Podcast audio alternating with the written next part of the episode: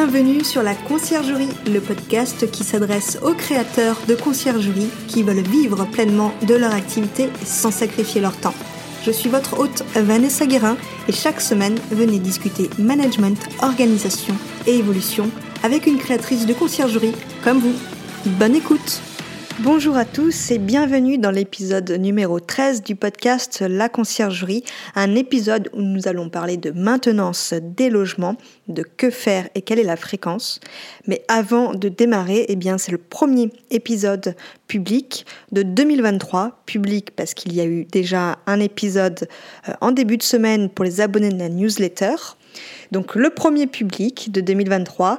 Donc je vous souhaite mes meilleurs voeux, plein de bonnes choses tant sur le plan professionnel que personnel et tout particulièrement que vos projets professionnels se réalisent. S'il y avait une bonne résolution cette année à prendre, et si ce n'est pas déjà fait, ce serait du coup de vous abonner à cette newsletter. Vous pourrez recevoir encore plus de contenu en lien avec la création et la gestion au quotidien d'une conciergerie. Alors concrètement, c'est quoi la maintenance?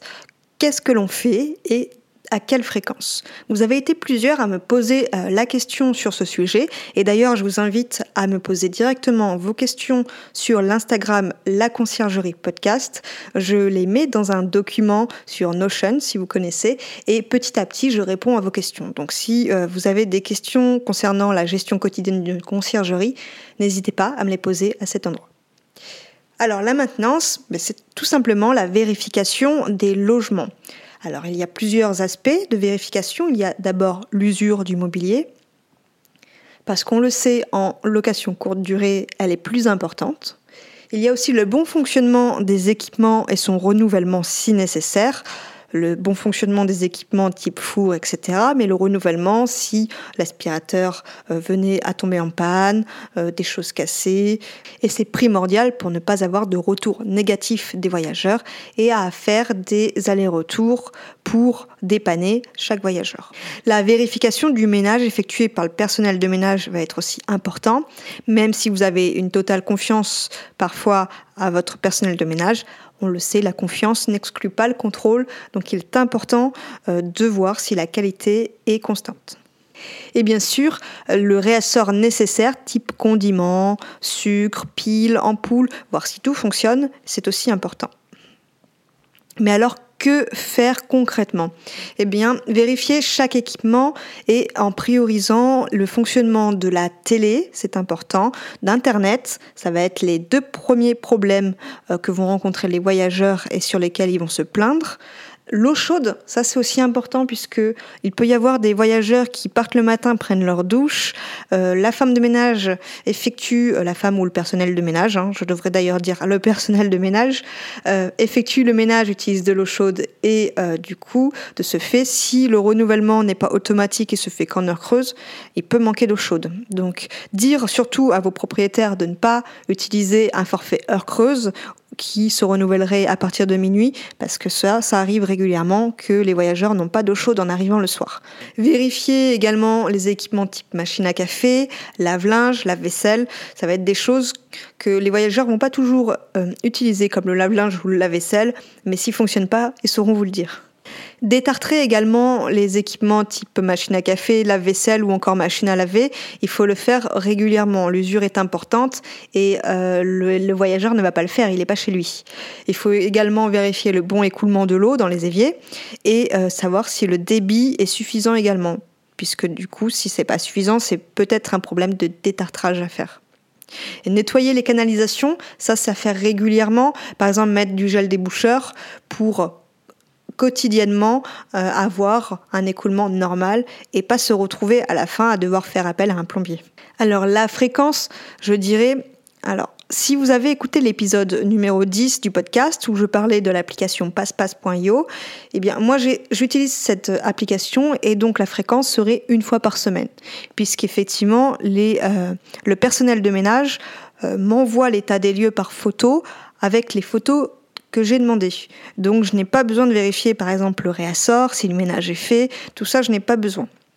Par contre, si vous n'utilisez pas cette application ou une autre qui fait la même chose, eh bien dans ces cas-là, il va falloir que vous vérifiez avant chaque arrivée, ne serait-ce que pour avoir l'esprit tranquille, même s'il n'y avait rien à faire, mais avant chaque arrivée, il faut être sûr que le ménage ait bien été fait et que tous les produits de réassort sont disponibles. Pourquoi avant chaque arrivée et pas après chaque départ?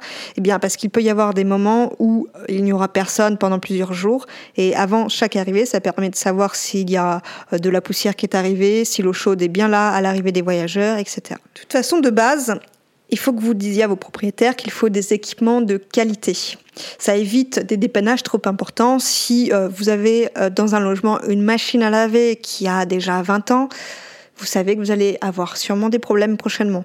Ne pas hésiter à demander au propriétaire, surtout si c'est un investissement immobilier, il sait qu'il peut le déduire de ses charges, de prendre des équipements de qualité, pas du bas de gamme, où vous allez avoir des dépannages à faire régulièrement.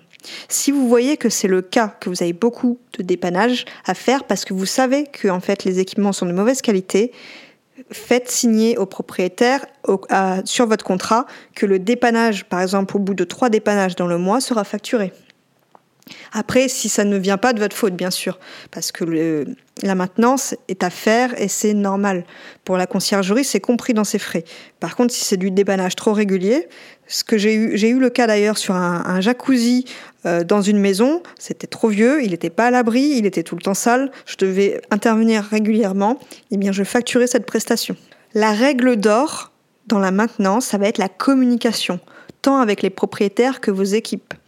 Il faut dire et montrer ce que l'on fait au propriétaire, c'est important pour le rassurer. Dire que vous avez fait ça, mais montrer par une photo, une vidéo, comme je vous ai montré euh, dans un épisode, dans une newsletter privée que j'envoie toutes les deux semaines, je vous ai partagé un outil que j'utilise pour les vidéos euh, euh, sur lesquels je montre aux propriétaires comment utiliser telle chose et telle chose.